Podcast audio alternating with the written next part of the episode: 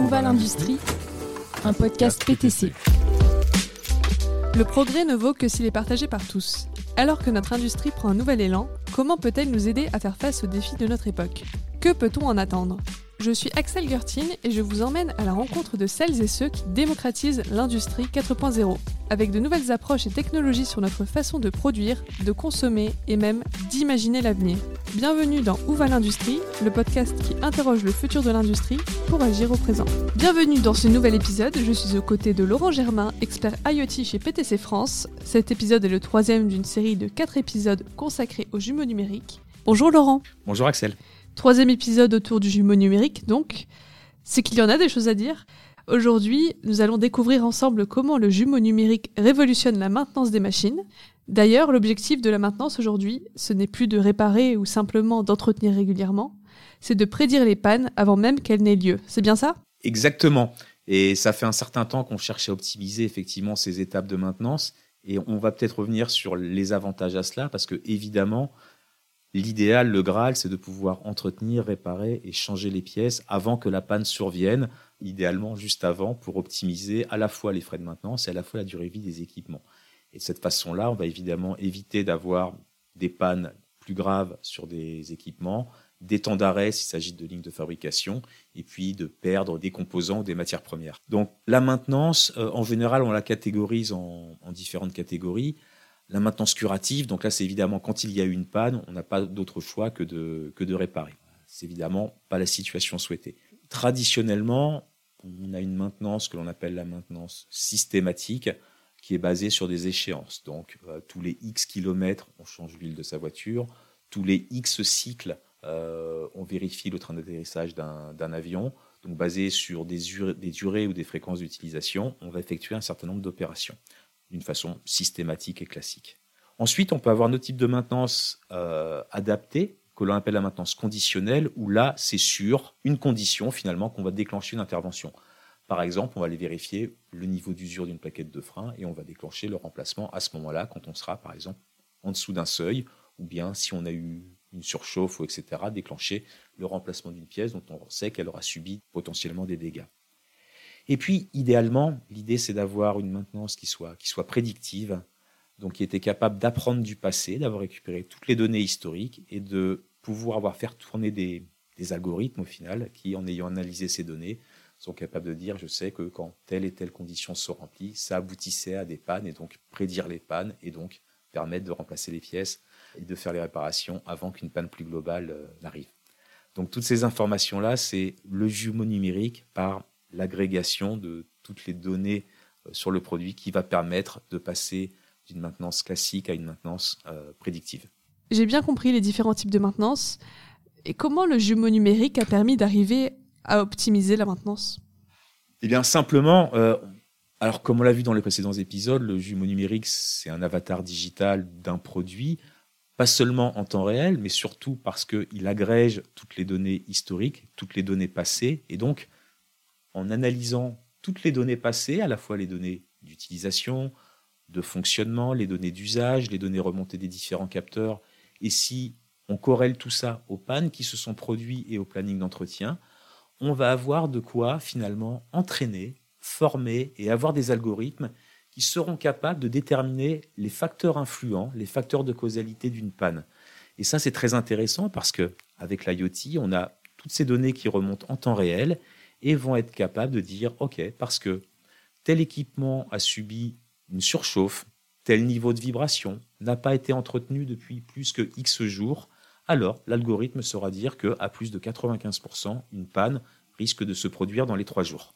Donc voilà comment toutes ces informations agrégées entraînent des algorithmes qui permettent de trouver et d'identifier des pannes potentielles, non seulement en disant telle panne peut arriver, mais en donnant aussi une probabilité, 80, 95, 100% que la panne arrive. Et puis, euh, autre chose qui est très intéressante, c'est de donner aussi des critères d'explicabilité, donc de dire, OK, je prévois que telle panne peut arriver parce que tu as tel niveau de vibration, telle température ou telle condition qui font que, effectivement, l'algorithme réagit et prédit un événement avec une certitude. Donc le jumeau permet non seulement de prédire des choses, mais on va aussi pouvoir l'utiliser pour faire des scénarios de type what if, c'est-à-dire des simulations en disant si mon équipement est utilisé dans telle ou telle condition, est-ce que potentiellement ça va déclencher des pannes potentielles? Donc, en ayant fait ces études-là, on va pouvoir aller plus loin et passer dans un mode qui est le mode prescriptif, qui va permettre de dire qu'est-ce qu'il ne faut pas faire pour arriver à la panne. Donc très concrètement, sur un équipement en fonctionnement, peut-être, prenons l'exemple d'un train, si on a détecté qu'un organe commençait à être en souffrance, eh bien le système va par exemple pouvoir déterminer automatiquement que on va faire tourner le train uniquement, le faire rouler à 70% de sa vitesse nominale pour éviter que les dégâts ne s'aggravent. Donc on a aussi ce niveau de prescription qui va permettre d'éviter de causer des dégâts plus importants. C'est possible d'imaginer un monde idéal où les machines font elles-mêmes la maintenance, sans intervention humaine?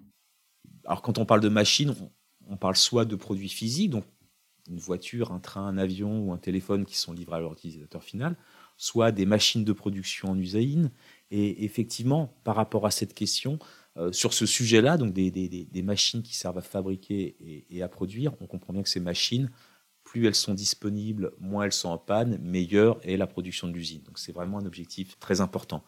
Et donc effectivement, que ces machines soient surveillées en temps réel par rapport à leur niveau de productivité, leur niveau d'efficacité, que l'on surveille, que euh, les différents niveaux de pièces disponibles, que les taux d'erreur, que les taux de panne, que toutes ces informations sont surveillées, vont permettre à tout moment de réagir au mieux et de permettre à la machine de s'auto-évaluer pour soit changer elle-même ses réglages ou changer son niveau de lubrification pour éviter des pannes.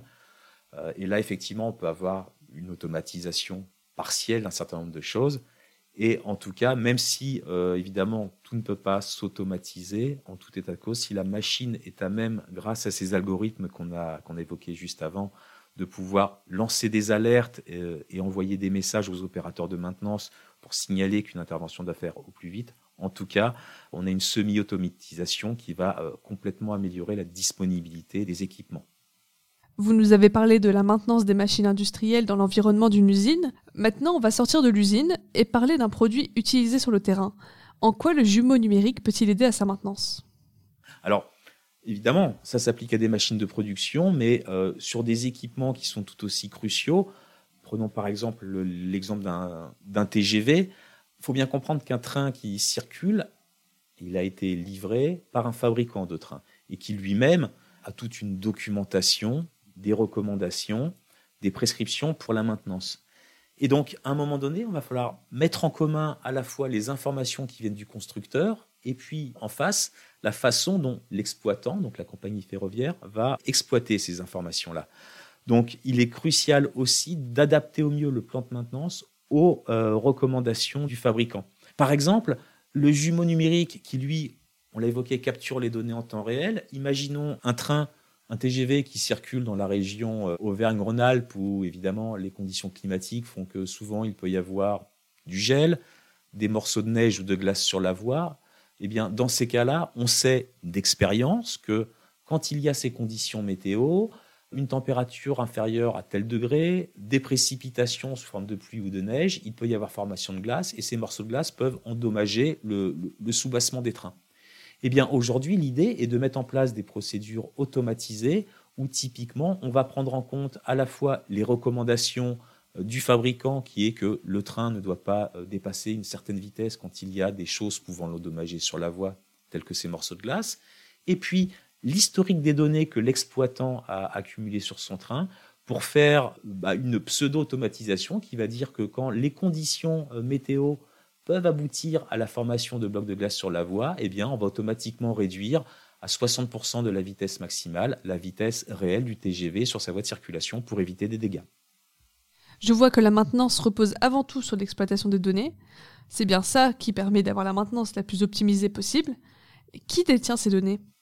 Alors c'est vraiment un point crucial parce que on l'a vu, toutes ces données, à la fois sur l'usage du produit, mais surtout les données passées, et ça représente des téraoctets de données, c'est tout cela qui permet de générer, comme on l'a vu euh, à l'instant, toutes ces prédictions de maintenance optimisées. Et donc, la question de la propriété de ces données, elle est cruciale et elle est complexe parce qu'elle est souvent partagée entre plusieurs acteurs. On peut prendre l'exemple d'une compagnie aérienne. Quand Air France euh, fait l'acquisition d'un avion auprès de Airbus, cet avion est lui-même équipé de réacteurs, par exemple, qui viennent de chez euh, General Electric. Donc, quelque chose qui est crucial pour la maintenance euh, de l'avion, c'est évidemment le niveau de santé de ces réacteurs et donc quid des données d'usage, de température, éventuellement de dégâts ou de chocs subis par ces réacteurs. Eh bien de plus en plus, les fournisseurs de réacteurs ne vont plus simplement vendre un produit et laisser l'exploitant comme la compagnie aérienne l'entretenir. Ils vont aujourd'hui bah, finalement fournir un contrat de service, c'est-à-dire des heures de service opérationnelles et fonctionnelles de ce réacteur, et vont rester finalement propriétaires des données d'usage de ce réacteur, eux-mêmes se chargeant, en étudiant ces données, d'adapter le plan de maintenance des réacteurs et eux-mêmes décidant s'il est judicieux ou pas de faire des interventions. On a donc, pour ce fournisseur de composants, de réacteurs, bah, une source de revenus nouvelle, puisque il ne se contente plus de vendre un produit une fois pour toutes, mais désormais monétise ses données d'usage et finalement fournissent un service, donc un mode d'achat finalement en mode souscription où le client paie à l'usage pour un service garanti. On a donc finalement de nouvelles opportunités commerciales, mais aussi un nouveau type de relation entre un fabricant d'équipements ou de sous-ensemble et euh, l'exploitant final. La maintenance optimisée grâce aux jumeaux numériques, c'est une solution qu'on trouve ailleurs que dans l'industrie?